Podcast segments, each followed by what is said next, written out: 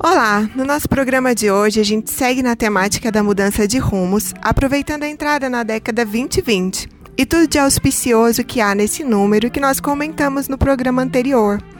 Tem uma frase que costumo dizer como um mantra mesmo para o universo. Eu quero estar onde as coisas fluem. Isso vale para todos os aspectos da vida, relações pessoais e principalmente de trabalho. Porque às vezes a gente bate a cabeça tentando se encaixar em um trabalho, em uma empresa ou até em uma área em que tudo parece moroso, entediante, e nossa energia vai se escoando. A entrada nos 40 me fez entender o quanto minha energia é valiosa, e saber colocá-la nos projetos certos tem sido minha meta pessoal para esse ano. Minha companheira de bancada, Lu Serenini, eu sei, já foi workaholic como eu. E acho que está num movimento parecido de olhar para dentro e buscar sinais e direções. Estou certa, Lu? Tá certa, Camila. Acho que foi o workaholic, é, eu acho que ainda não está no termo certo, né? Eu ainda estou workaholic, mas diminuindo um pouco, não a questão do quanto você trabalha, mas como você exatamente despende as suas forças, né? Eu acho que o foco é a meta hoje em dia de fazer cada vez mais aquilo que realmente dá prazer. Então, não fugindo da sua essência, mas procurando projetos que te façam cada vez mais feliz, né? Porque a gente vai dando valor a cada minuto da vida. Eu acho que isso, um pouquinho de maturidade vai ensinando pra gente que a gente pode ir focando com mais qualidade, com menos quantidade. Então, os projetos para 2020 são brilhantes. que assim seja.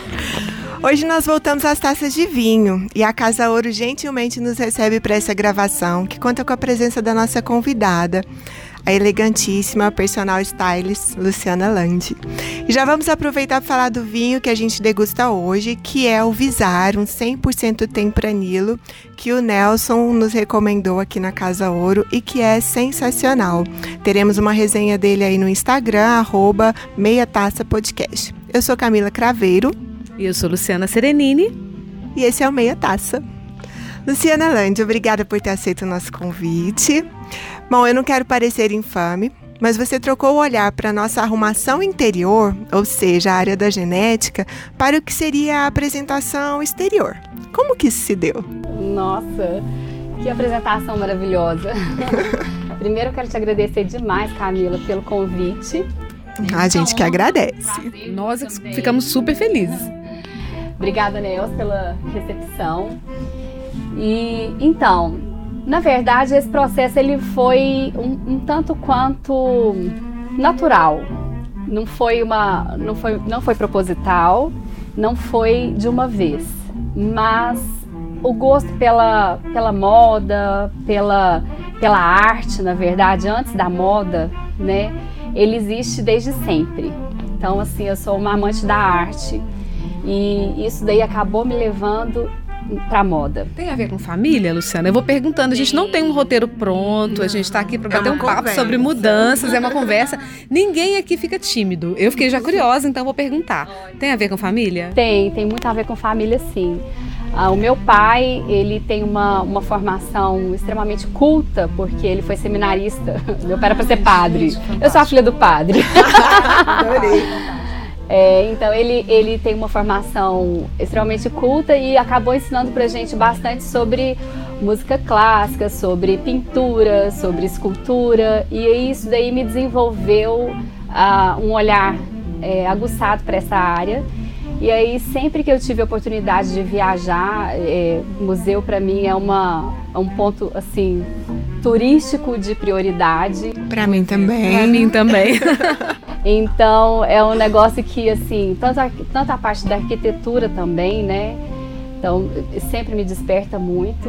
E aí foi exatamente aí, numa situação assim, eu, a gente, eu estava numa viagem é, em Paris e, e, a parte de arquitetura, arte ligada também à, à decoração eu pensei em fazer um curso ligado à história da arte. Olha só para você ver onde é que o negócio começou. Numa viagem, quando você já tinha sua formação na área da genética, já, foi, já é, caminhava nessa área? Já, não, na verdade eu já tinha, eu já tinha, na, na verdade eu já tinha deixado de dar aula na universidade. Porque de, minha, minha Você fez isso durante quanto tempo, Lu? Durante 15 anos. Muito tempo. Bom tempinho.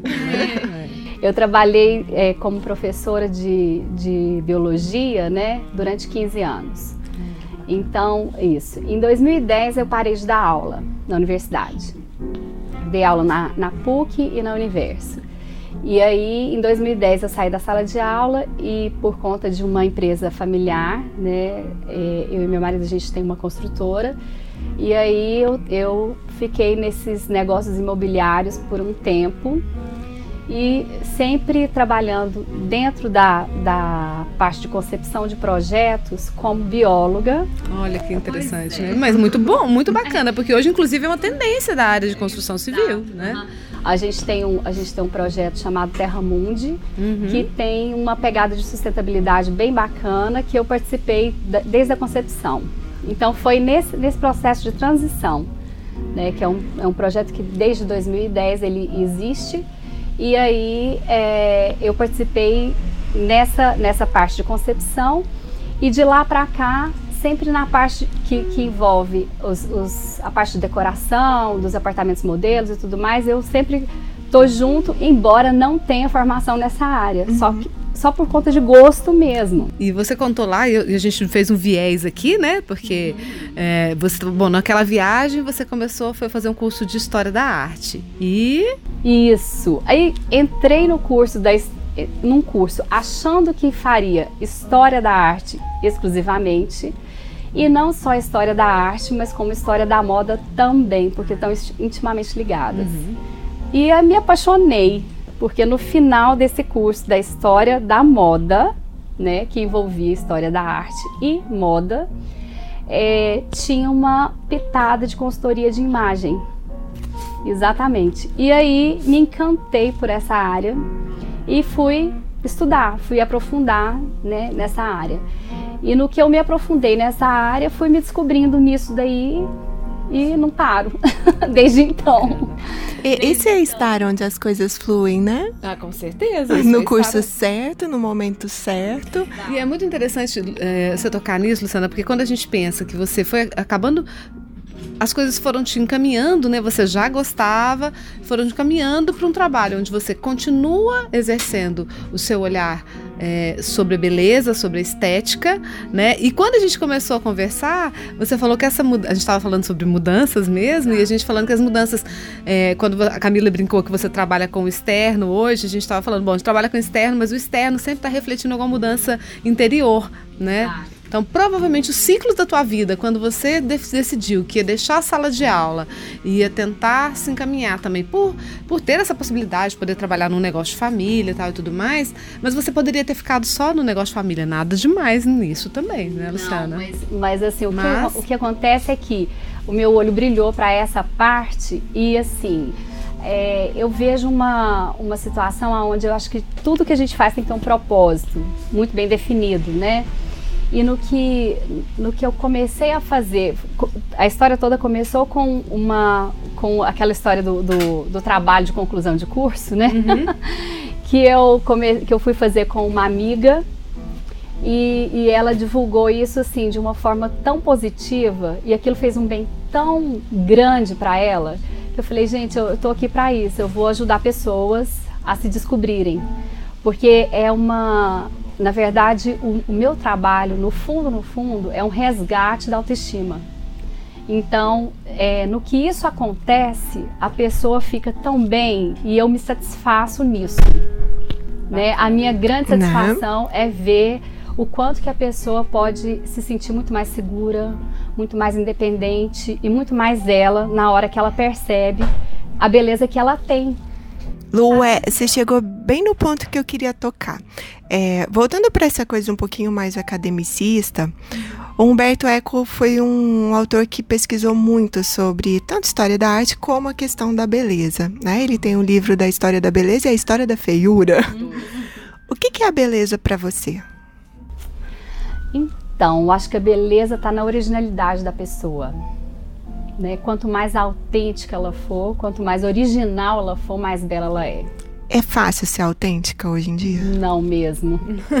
Não é, mesmo. Eu acho que é bem difícil. É, porque é exatamente contra uma cultura, né? Sim. Ah, o, o, que, o que o mundo dita hoje é um, pa, um padrão de igualdade. Isso. Que não, que não tem nada a ver com o que eu penso, por exemplo. Uhum. Porque o, o, a diversidade, e agora você me faz até trazer à tona assim, uma emoção que eu, que eu senti na semana passada. Uhum vou, vou relatar aqui Sim. um pouco sobre o que eu vivi, que é uma coisa assim das mais que, é, que assim o que o ponto alto da minha experiência dentro do New York Fashion Week, que foi eu, eu trabalhei na sexta-feira passada, estava lá num desfile aonde é, todas as modelos, embora a gente pense modelo tudo igual, é um corpo magro e alto, esguio, e hoje não existe isso mais. É um corpo alto, magro e esguio, sim, porque está carregando uma roupa e aí existe um padrão ali para poder para a roupa parecer mais do que a pessoa que está carregando a roupa. Uhum. Então isso daí tem um objetivo. É um corpo suporte. É um corpo suporte, exatamente. É um cabide uhum. que está andando com aquela roupa. Mas a etnia, a diferença das etnias e as belezas na, nos, nos rostos daquelas pessoas é uma coisa extraordinária. E eu pude vestir uma coreana e uma, uma, outra modelo da República Dominicana. Que bacana. Belezas totalmente diferentes. E tinha gente de tudo quanto é lugar do mundo. E assim, quanto hoje em dia isso está acontecendo, porque é uma tendência mesmo forte. Porque é uma, é, é uma questão assim, até que a, o estilista ele vai sobressair se ele fizer isso. Então não é, não é nenhuma questão que, sei lá, se o... É até de marketing também, Exatamente. né? Ele vai pegar muito mal. Se não é o politicamente todas... correto, né, não, amiga? Não é. Ele não pode colocar mais as pessoas todas loiras, do olho azul e tal. Ou... Acabou.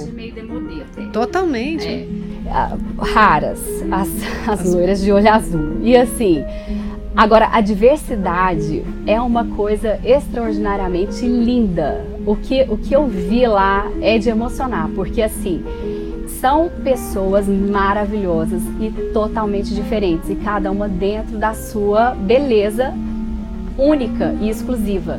Então, nada de um único modelo de cabelo, um único modelo de pele, um único modelo de, de cor, um único modelo de olho, um único modelo de nariz então, se a gente pensar essa questão da diversidade, é, não falando de etnia, né, porque o Brasil tem várias etnias, mas é que então é um caldeirão para a gente proporcionar essa essa beleza em seus vários tons, em suas várias nuances, né? A gente não precisa querer seguir o padrão cabelo liso, loiro, é, muito branca, muito magra. A gente estava passando aqui num, salão de beleza aqui embaixo no Bueno. Achei muito engraçado, porque foi o Marcos quem falou, né? Meu marido. E toda a comunicação visual deles são mulheres muito brancas e loiras. Aí ele falou assim: nossa, para entrar nesse salão é só se for modelo da Victoria's Secret. Exato. Olha só para você ver, né? Como é que Loucura, até, né? até a própria Victoria's Secret não tem mais o desfile. É, os da Jane Angels, conta, né? Exatamente. Por conta de, de toda essa quebra de paradigma, né? O mundo está mudando. Sim. Né? Ainda bem porque não, não, existe, assim, não pode existir, né, essa marca de que só é belo quem é desse modelo, né? E, e assim, eu acho fantástico e fabuloso o que tem acontecido com algumas mulheres brasileiras de se assumirem dentro da, da, sua, da sua originalidade. Então, assumindo os cachos, assumindo é, os cabelos brancos, os cabelos né? brancos, exatamente. Não? É.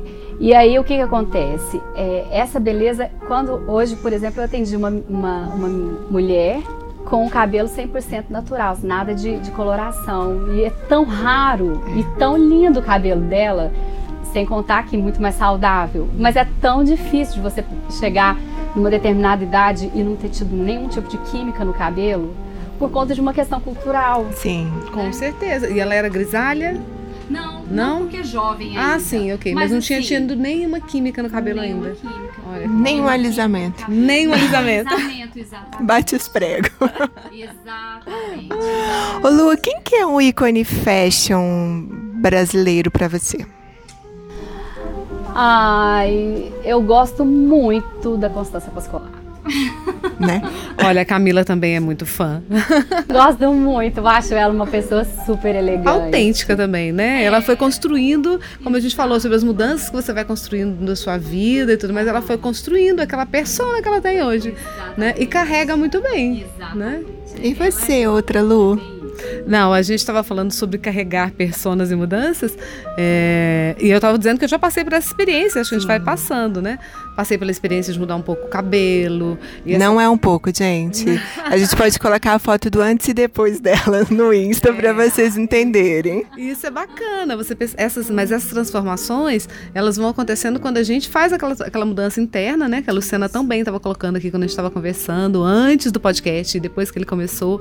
Que a gente vai fazendo uma transformação de vida, de mudança, de atitude, e a gente vai entendendo. E nesse ponto, eu, eu particularmente tive cabelo enrolado, depois tive cabelo cabelo alisado, depois tive quedas de cabelo por causa do workaholic, do trabalho demais, né? né? E quase fiquei careca e assumi um cabelo curtíssimo, né? É, muitas vezes até passado na máquina tal e tudo mais.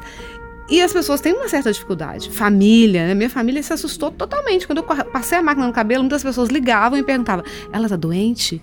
Ela tá com algum problema? Né? Porque é complicado, né? Essa questão da, desse estereótipo. Por mais que a gente veja nos desfiles, a publicidade tem feito muito, tem feito uma, uma meia-culpa no que diz respeito a pensar os estereótipos, os padrões, que ela sempre colocou em voga também, uhum. né? É, e tem tentado trabalhar isso cada vez mais nessa mudança de conceitos. E isso é muito bacana da gente ver ver, mas as pessoas se assustam, né? Com certeza. É, a, a, o que foge do padrão ainda é assustador para muita Exatamente, gente. Exatamente. É. E se, ainda mais quando se trata de às vezes, né, de pessoas que estão aqui imersas num, num, num mundo pequeno, vamos dizer assim, né? Goiano, ela quer dizer. É. quer dizer que a nossa cidade de um milhão e pouco de habitantes, a gente ainda tem um olhar ainda bastante é. tradicional. Etc. Né? Exato. É, não tem como fugir desse contexto. E aí é uma outra questão que, que eu tenho agora já voltado para o mercado. É, dentro desse, dessa sua formação de trabalho. Quando a gente se conheceu, eu lembro que você me disse uma coisa fez muito sentido para mim, porque eu acho que a gente tem um tipo de de organização mental que as coisas fazem sentido a partir do momento em que elas são validadas cientificamente também. E aí você me contou que te incomodava um pouco ser uma área que não tem uma chancela de um curso, de uma formação, que eu posso fazer um mestrado, doutorado, etc. É, então que para você é, ficar nesse espaço foi um pouco incômodo.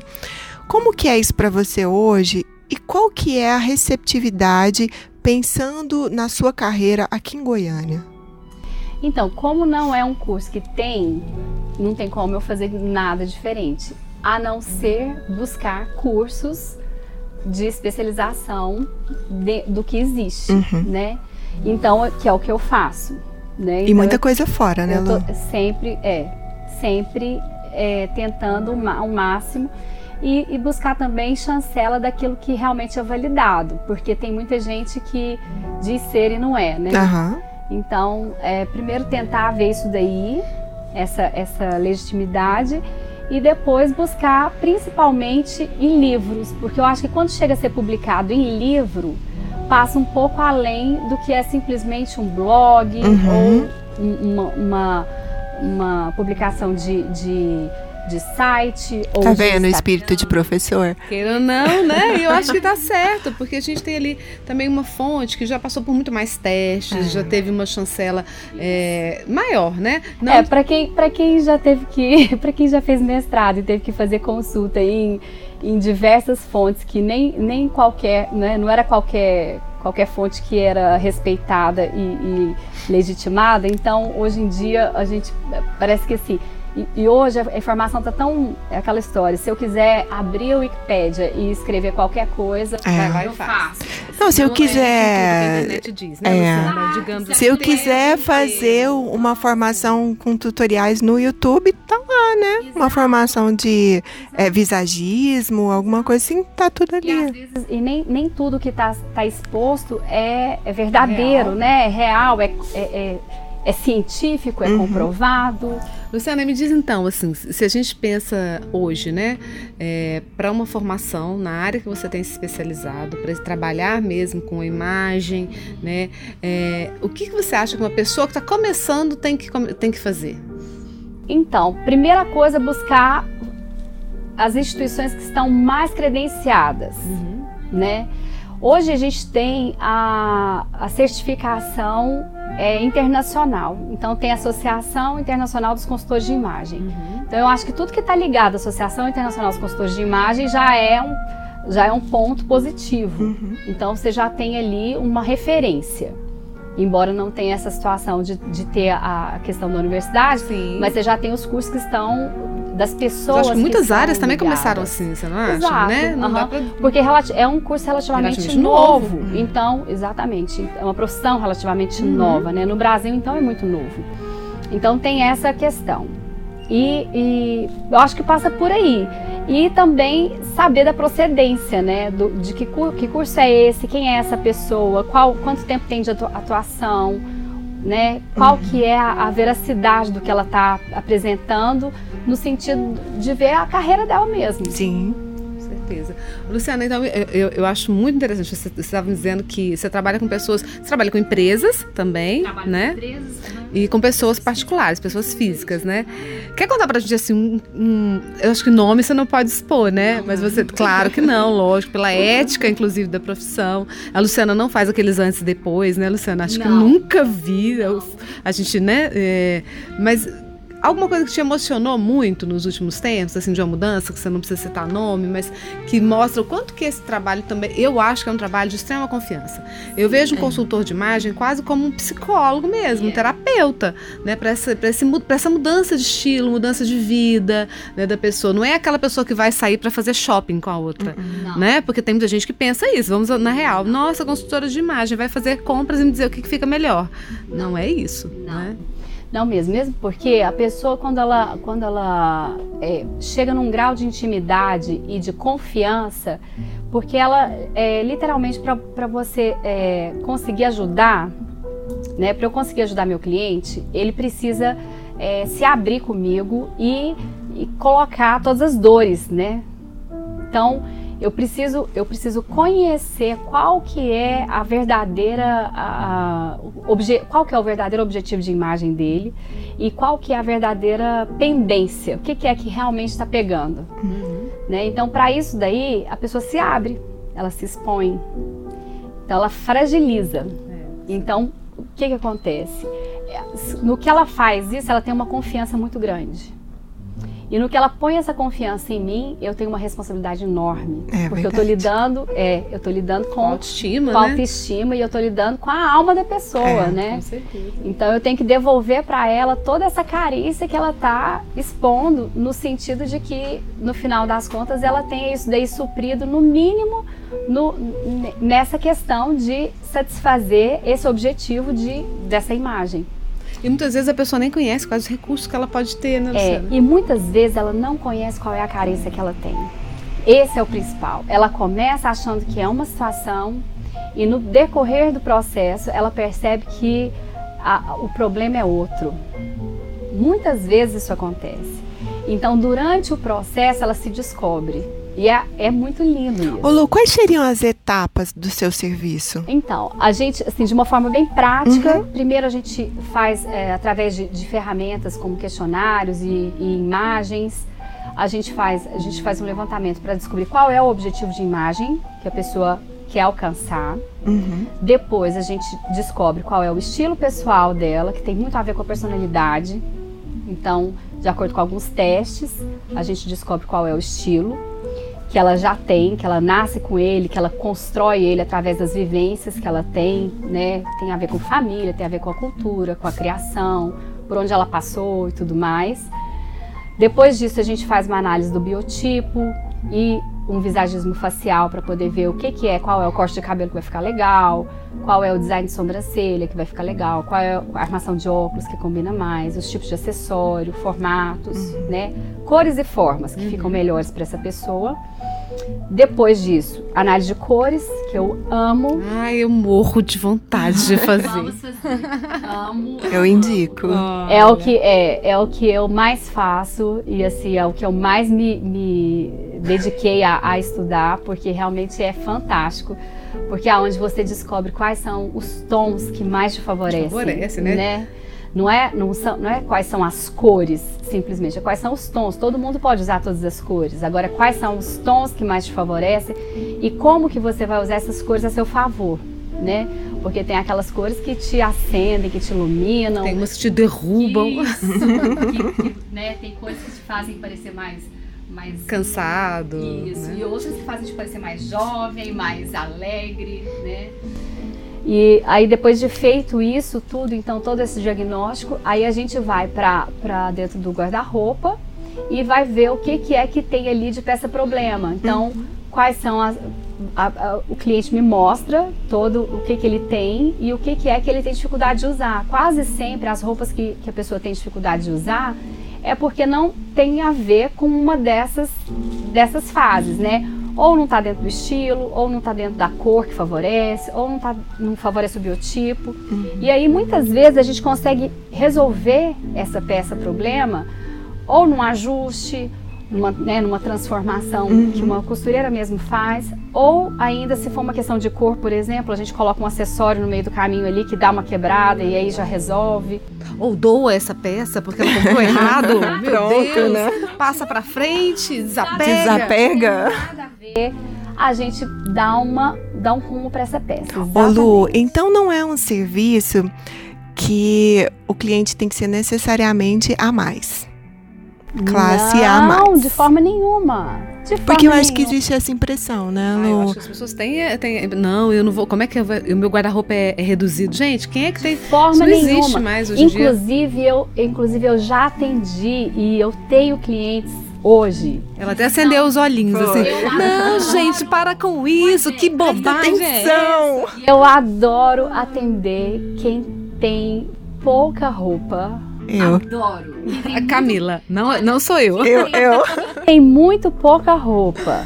Quem não gosta de comprar roupa, porque tem essa pessoa, Camila, gente. Não odeia comprar roupa. Não gosta de quem experimentar. Quem tem muito pouca roupa, quem não gosta de comprar roupa. E às vezes a pessoa é, fica resistente assim, no sentido de que, ah, eu não tenho, não tenho dinheiro, não, vou, não, não posso gastar. Porque você não precisa ter um guarda-roupa grande, vasto, para poder se vestir bem com poucas peças a gente faz uma, uma festa, festa exato.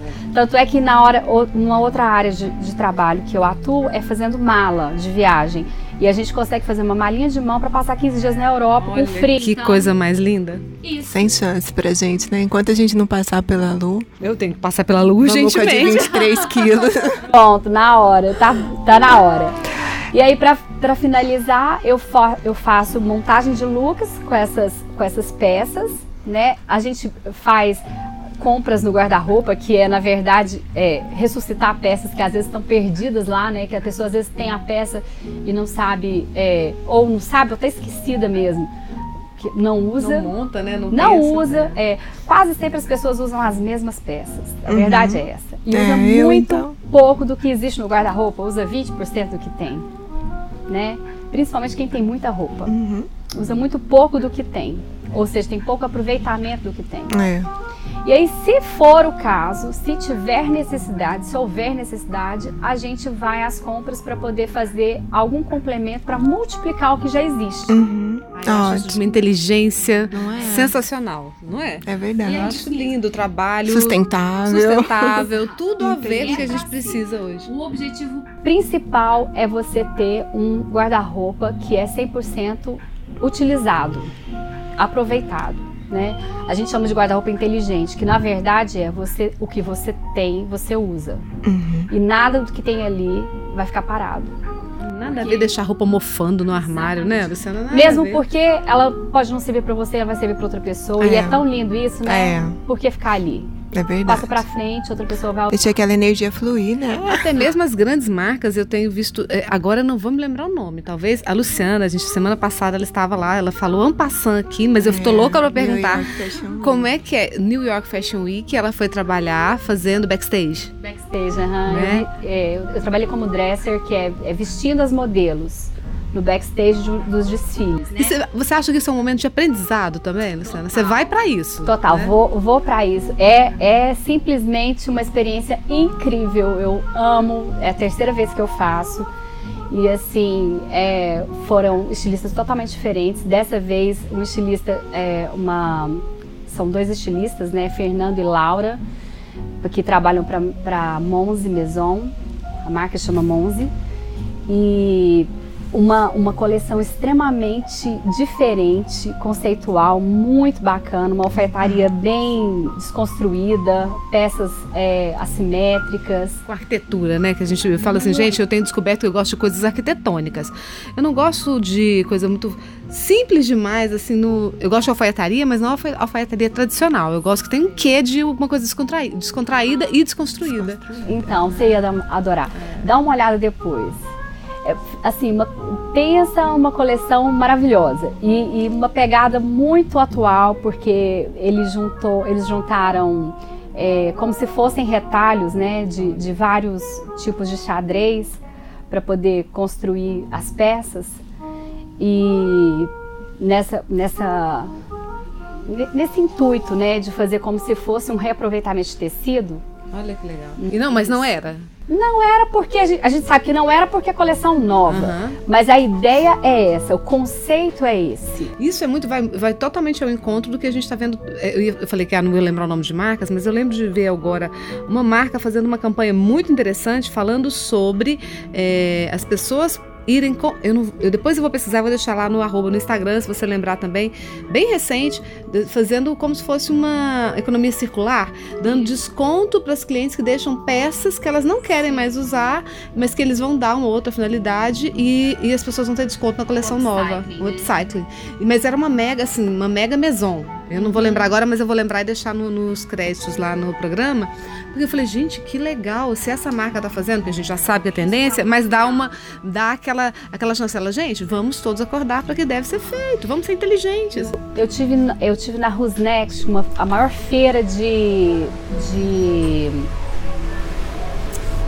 varejo, né, em Paris em setembro. E a, o Instituto Marangoni, né, de moda, Uhum. tava com um stand lá só de upcycling. Eu Então, assim, é muito, é, não- isso não dá nem, assim, é uma tendência que já, já é. Ela É. não, ela não, não é tendência, já é. Já é, exatamente, já, Já é. é. Exatamente. É, semana passada eu vi, tem várias marcas, a gente trabalha com marca, a gente trama- trabalha com brand, a gente tem que comentar. Eu vi uma coleção também da Nike, agora sendo lançada semana, não sei se você viu, pequena, mas toda com material de restos de chão de fábrica. Ai, legal. Mas muito lindo. Eu fiquei apaixonada no tênis. Eu falei, gente, que lindo! Não- Daí se é chão de fábrica, tem, tem o, o design ali por trás que fez, aproveitou e não tá poluindo o meio ambiente, diminuindo o né? descarte. Eu acho isso fantástico. Lu, a gente se encaminha para as dicas, já estouramos o tempo. Eu acho que aqui tem papo para mais um programa, se a Luciana aceitar. que isso, adorei. E como na verdade as dicas a gente não costuma dizer para o convidado que tem, né? É sempre surpresa. Mas Surpresa, deve deve. A gente faz a nossa e passa pra Lu, então. Tá? Lu, dica de livro, filme, música, alguma coisa que te inspira, principalmente nessa mudança de rumo, no assumir essa carreira nova. Vai pensando aí. Qual que é o seu, minha amiga Lu? Então, olha, a minha dica tem a ver com mudança e tem a ver com a nossa área de publicidade e propaganda. Eu vou dar a dica aqui que não é só para quem faz publicidade e propaganda, é para quem gosta de biografia, quem gosta de ouvir a pessoa falar da vida dela em primeira pessoa, que é a história de Confissões de um Publicitário do David Ogilvy. Esse livro foi o primeiro livro, eu fazia jornalismo, fui trabalhar, acho que estava no segundo ano de jornalismo, fui trabalhar como redatora publicitária, ainda nem tinha, gente, isso é, conta a idade, né, mas não tô nem aí pra idade. Eu fui, não tinha publicidade aqui em Goiânia ainda, e eu fui trabalhar, e aí foi a área que me adotou e que eu fiquei, depois fiz publicidade, continuei. Que eu pude perceber uma história de um homem fantástico, né, que era o David Ogilvy, então, e que começou a carreira de publicitário depois, bem depois dos 40 anos de idade, inclusive. É, e aí eu acho que vale a pena citar que o David Ogilvy, antes de ser publicitário, ele é inglês, né? Ele abandonou Oxford sem se formar, foi com os chefes de cozinha em Paris, vendedor de fogão na Escócia e depois chegou nos Estados Unidos. E aí trabalhou pela primeira vez no George Gallup, Instituto de Pesquisa, e a partir daí, é, depois de uma série de eventos, né, já na área de comunicação, ele montou a agência dele, que da década de 60 foi uma das maiores do mundo e continua sendo uma das maiores do mundo, né, e é um cara inspirador. E também tem um outro livro, né, que quem quiser saber um pouquinho mais da história dele depois como publicitário, porque neste livro ele conta um pouquinho da vida dele, como é que foi a carreira e tudo mais. Mas tem alguns biógrafos também que fazem uma narração sobre a vida dele, e esse eu não li não, tá? Esse outro é o que eu até coloquei aqui para eu comprar, que chama uh, O Rei da Madison Avenue, que tá aí, esse tá na minha listinha para comprar. Esse não indico, não indico ainda, mas vou comprar e depois eu falo se é legal. A minha dica, então, também é livro, é O Poder da Agora, do Eckhart Tolle. É, eu acho que ele vale a pena. Ah, gente, é um pouco autoajuda, né? Ah, a gente, mas eu todo já mundo tive precisa de autoajuda em determinado momento. Mais, eu acho que pode ser interessante. É, ele fala muito sobre estar consciente ou presente no aqui e agora. E é uma coisa óbvia, né? Que a gente está ou lamentando o passado ou se projetando no futuro. E ele diz que quando a gente consegue estar nessa situação de aqui e agora, a gente está muito mais próximo de nos conectar com a nossa essência. E aí a verdade de quem a gente é, do que a gente quer, ela flui muito mais intensamente. Então eu acho que vale por isso aí. Vale eu acho que a minha dica então vai fazer um link com a sua. Ótimo. minha dica é de uma música. Ah. É a Miss Sarajevo ah, do, do YouTube. YouTube cantando com o Pavarotti, Pavarotti. porque eu amo o Pavarotti. Lindo, maravilhoso. O YouTube também, mas, mas a participação Pavarotti. do Pavarotti é uma loucura. E, e, essa música fala essa questão de é tempo de quê, né? É, é tempo de.